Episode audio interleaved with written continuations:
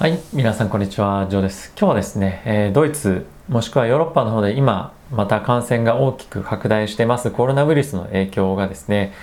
まあ一部では心配されているかなと思っていますし、第3波、第4波なんていう言葉がですね、紙面でいろいろ見えるような日々なんじゃないかなと思ってますけれども、えー、皆さんはこのリスクどう見てますでしょうか？僕も短期的にはですね、ロックダウンなんかっていうのもがあれば、やはり、まあ、消費者のですねセンチメントっていうのは非常に悪くなるというところもありますしビジネスにとって本当に悪い影響があると、まあ、回復に関しても遅れるというようになるので、まあ、必ずしも当然ですけれどもポジティブな内容ではないというふうに思っていますし短期的な業績という意味ではマイナスな影響があるんじゃないかなと思っています。えただしですねファイザーのニュース朝のニュースでもお伝えしましたけれどもえ1回の接種で、ま非常に強い免疫性が見られたというようなニュースも出てきていますしあとはですねイスラエルもそうですしアメリカでもそうですがワクチンの接種が進んでいる国ではしっかりとした経済回復っていうのが見られているというところは非常にポジティブな内容だと思っています。なので、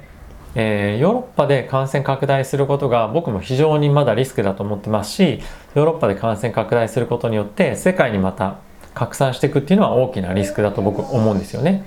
で、えー、なんですけれどもワクチンがしっかりと効いてる国っていうのがま代表としてアメリカイスラエルとしてあってでそういった国がですねしっかりと経済回復してるというような、まあ、今のところ写真が見えてる、えー、青写真が見えてる中では大きく 株式市場が下落をするっていうことはまあないかなと思っています。でもしそういったことが理由で株式が突発的に売られるようなことがあれば僕はそこはですね買いのチャンスなんじゃないかなと今ちょっと思っています。コロナがリスクだっていうのは、まあ、長期的に見てそうだと思うんですけれども、まあ、ワクチンがですねこれだけ広まってきていてしっかり抑え込めるっていうところが分かってくればコロナを大きな下落リスクとするというのはもう徐々に、えー、まあ考えなくてもいいってわけじゃないんですけどもコロナと共に生きる世界っていうのが少しずつ見えてきているというふうに思うのでそのあたりのリスクは排除してきていいんじゃないかなと感じています。じゃあ今後リスクってどんなところがあるのかというと、ま、僕はですね個人的に、え、人々が株式市場に期待をしすぎるというところがリスクになるんじゃないかなというところと それがですねどういうところで見られるかっていうと、まあ、決算で、えー、市場の期待をミスしてしまう。期待に応えられる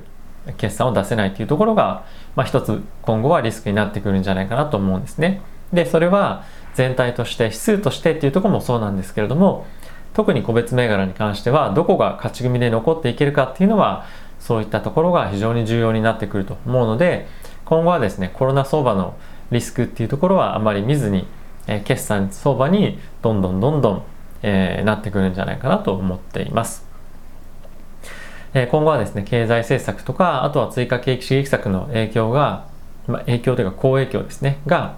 市場に反映をされて、それをどれくらい、どれぐらい織り込んでもいいのかどうかっていうのを手探りでやっていく状況になって、で、今後はかつ、そこからの回復で、どれほど業績に対して、えー、ポジティブな予想を立てていくかっていうところがですね、注目されていくんじゃないかなと思うので、えー、いろんな方もすでにおっしゃってるかもしれませんが、えー、業績相場になっていくと。ような、えものになっていくんじゃないかなと思っています。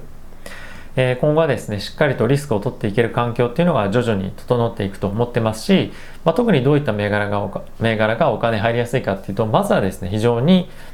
えファンダメンタルでしっかりしている、まガファムもそうですけれども、特に大手のところがまずは優先してお金が入っていくというような流れなんじゃないかなと思ってます。小型株に関しては、まあ、一旦ですね、えー、今回反発してますけれども、まあ、この反発を追っかけるというよりも大手のところを見ながらの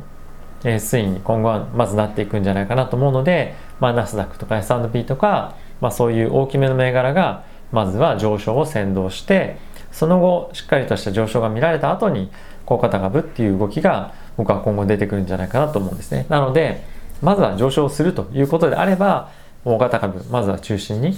えお金を入れていくというのが、まあ、ストラテジーとしては僕はえ、いいんじゃないかなと思っています。やはり、まあ、S&P も非常に堅調ですし、まあそこを外すというよりもそこはしっかりとポジションを持って他のところで、えー、小さくですねいろんな遊びのポジションじゃないですけどより長期の目線で、えー、変えるようなところ今大きく下がっているところっていうのをポジション構築していくというのが、まあ、今今後に向けてはいい戦略なんじゃないかなと思っています。えー、個人的にはですね、まあ今3銘柄に集中としてるので何言ってんだよっていう感じかもしれませんが、まあ、僕の、え年金とかもですね、そういったところに、まあ、S&P とかですね、まあ別に入れてるっていうのもあるので、えー、まあその戦略というか、えー、としてはあまり変わらないんじゃないかなと思ってます。あまりその年金関連の資金っていうのは動かせるものじゃないので、もう自分の中の投資資金としてはまカウントしてないというようにはなってるんですが、何で運用してるかというともう僕は S&P にしています。なので、やはりですね、これからまず上がっていくとすれば大手、そしてさらに小型と。まあ昨年末と同じ流れですよね。大型がガーって伸びた後に小型が来ると。これがですね、基本の流れとなってくるとは思うので、えー、皆さんもですね、そういったところは頭に入れておく、もしくはま考えておくのもいいんじゃないかなと思っています。えー、しっかりと小型はですね、伸びてくる前にどっかのタイミングで仕込むというのが、えー、いいのいいですし、まあ、一つ株式の楽しみの仕方かなと思ってます。はい。ということで、えー、週末あったかいのが土曜日はありますけれども、まあ、日曜日はですね、少し天気が崩れるというようなことも聞いてますので、えー、今日のうちですね、えー、いろいろとできればなと思ってます。はい。ということで、えー、また次回の動画 Voicyポッドキャストでお会いしましょう。さよなら。